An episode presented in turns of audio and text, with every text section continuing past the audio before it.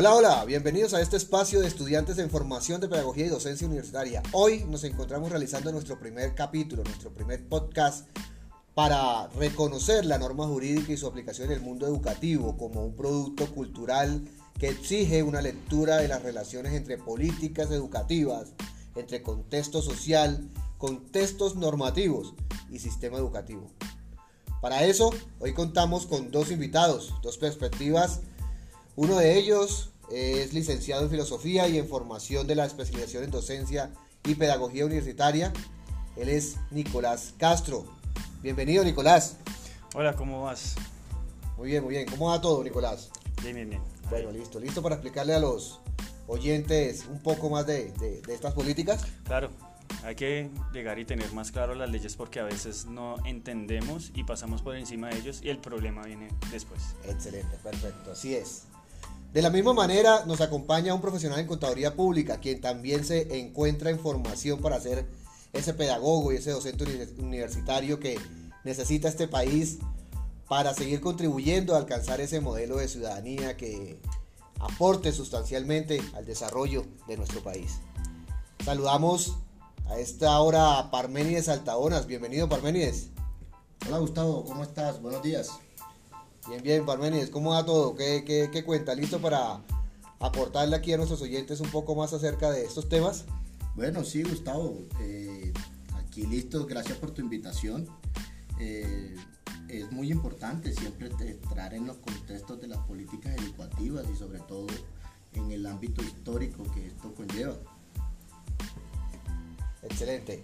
Dos excelentes profesionales, dos visiones y este programa en el que intentaremos explicar de la mejor manera las políticas educativas en Colombia y desafíos que deben eh, enfrentar para mejorar la calidad educativa en clave de legislación y de políticas educativas como tal, pues para todos los que nos están escuchando.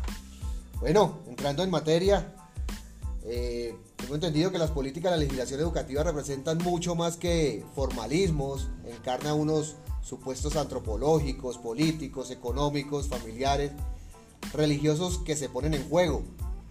Eh, se ponen en juego en el dominio público y pues respecto a este ideal educativo que persigue una colectividad en aquello que consideramos se debe promover. Empecemos entonces con Parménides y contémosles un poco nuestro podcasting acerca de este recorrido histórico, acerca de la historia y la evolución de la legislación educativa en Colombia. Bueno, Gustavo, ¿en qué, te podemos decir? Bueno, en este caso tendremos que hacer un barrido en el, desde contexto histórico en cuanto a las políticas educativas. Todos tenemos el conocimiento eh, o tenemos sobre nuestro conocimiento que las políticas son parte fundamental de la creación de la sociedad de este país. Entonces, queremos, eh, debemos comenzar hablando partiendo desde, que, desde la época de la independencia. Eh, sabemos que las políticas educativas han venido cambiando desde este momento, dado que por toda esa época de guerra y paz que se constituyó desde ese momento, a partir de que cada cambio de gobierno, cada cada órgano gubernamental que entraba a administrar en esa época. Entonces, ¿qué te puedo decir yo? El, punto más importante en la historia que inició, bueno, hablando de esta forma, uno de los puntos más importantes se marcó desde la reforma de, de Ospina Rodríguez en 1870, que por medio de esta reforma eh, se creó el decreto orgánico de la instrucción pública. ¿sí? Por medio de este decreto orgánico de la, instrucción pública se marcaron aspectos muy importantes, eh, entre ellos que ahí se dictó el tema de la educación gratuita para, la, para las personas o para los niños que van desde los 7 hasta los 15 años. Igualmente, este decreto orgánico impulsó la preparación o la creación para nuevos maestros y maestras en Colombia. Y también no solamente eh, este decreto estableció políticas en la materia de la educación, sino que también rompió el esquema de la mujer, ese esquema de esa mujer que solamente era, veída, era vista, discúlpenme la, la palabra, era vista eh, solamente para desarrollarse con, como una persona solamente encargada para el oficio doméstico. ¿sí? Entonces ya en este caso se le permite a la mujer que también pueda formarse como maestro. ¿sí? No sé si eh, Nicolás tenga algo que aportar en tema, este tema histórico. No, sí, claro. Pues para hablar también más del frente al contexto, hay que mirar también qué es lo que pasaba en el país. Estamos viviendo en un tiempo en donde los pensamientos políticos y también el analfabetismo estaba disparado. ¿En qué sentido? Eh, la parte política estamos hablando de una parte de que había un pensamiento liberal, nacimiento de los liberales, nacimiento de los conservadores, con bases de Libertador, con bases de Santander y demás para formar un país. ¿Qué buscaba la nación? Buscar una organización nacional. ¿Cómo lo podían hacer? Por medio de la educación.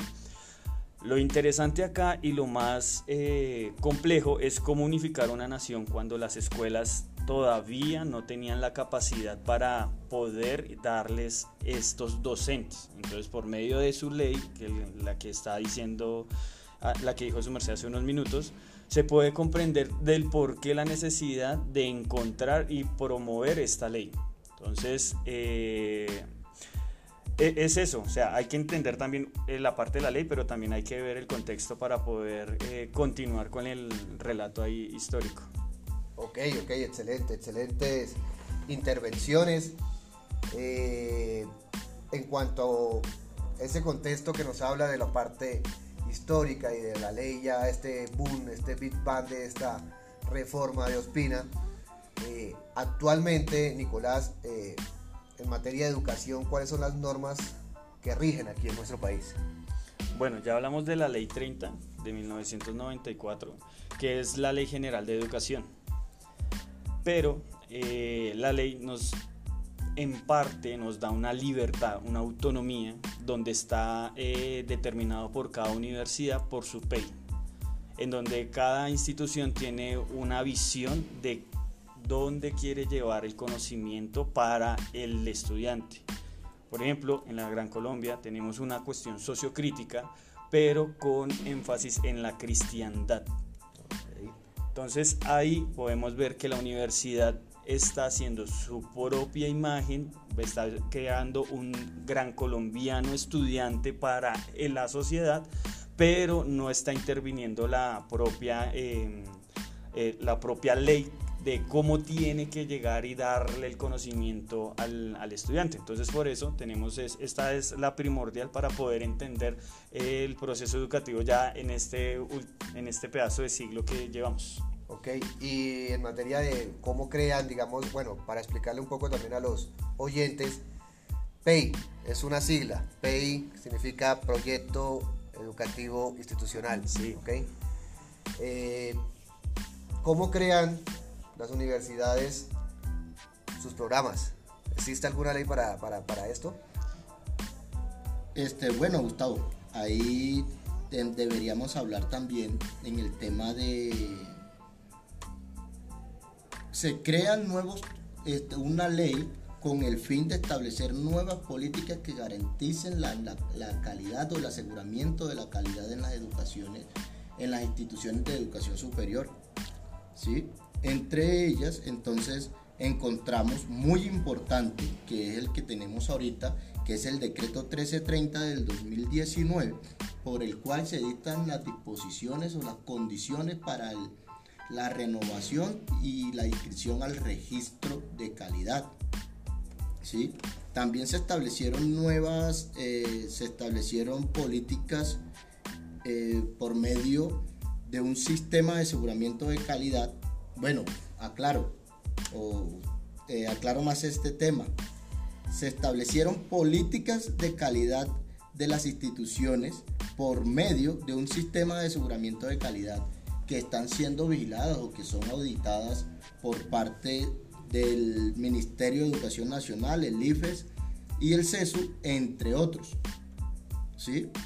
Eh, hablando mucho más dentro del decreto 1330, este decreto, este decreto 1330 está reglamentado por dos resoluciones, ¿sí? que es la resolución 015 del la 015 224 del 24 de agosto del 2020 y la 021795 del 19 de noviembre del 2020. Okay. ¿sí?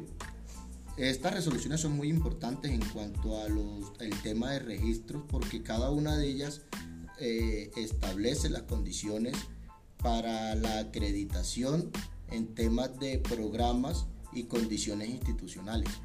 Sí, pero yo ahí tengo una, como un, un, dilema porque en el papel se dice muy bien lo que hay que acreditar, cómo se debe acreditar, cuál es la calidad que llega a la institución, pero si miramos las instituciones, están, están teniendo una falla en cuestiones de infraestructura o en condiciones de contratación de docentes o en, en condiciones donde eh, a veces eh, se pasa eh, este decreto. Ahí, ¿cuál sería el paso a seguir si no se cumpliría? Cosa que sí se están dejando, porque hay instituciones que uno ve que no tienen, la, por ejemplo, la infraestructura para personas con discapacidades físicas para entrar a ciertas aulas. Claro, claro, claro, Nicolás, yo estoy totalmente de acuerdo contigo, porque inclusive que esos son uno de los principales desafíos que tiene el Estado en cuanto al, a, los condicionamientos para el tema de las políticas este, en educación. Porque debido, eh, a mi modo de ver, en mi, en mi opinión, para, en mi opinión eh, debido a la bancarización que ha sufrido la educación este, en Colombia, la educación sobre todo la superior en Colombia, eh, las instituciones se han limitado solamente a cumplir con la parte documental, solamente llevarlo a los papeles y que lleguen los pares académicos, presentarle eh, la documentación, cumplir con ella, pero no hay un ente eh, que se encargue en vigilar que se cumpla a, a cabalidad cada uno de los criterios en los que se compromete la institución de educación superior este, para que así se asegure en realidad un mejoramiento continuo y las normas de aseguramiento de calidad. Entonces, si no existen, eh, por eso es que pasan todas estas valencias, que hay problemas en contratación de docentes, problemas en acondicionamientos para temas de, discapacidad, no hay una rampa, no hay un ascensor para que una persona suba en sillas de ruedas. Entonces, se encargan solamente de cumplir en el papel, pero es muy difícil o es muy este, complicado de que cumplan al 100% y entonces el Estado no tiene, no tiene cómo cumplir con esto. Entonces estoy totalmente de acuerdo contigo Nicolás en, cada una de estas valencias.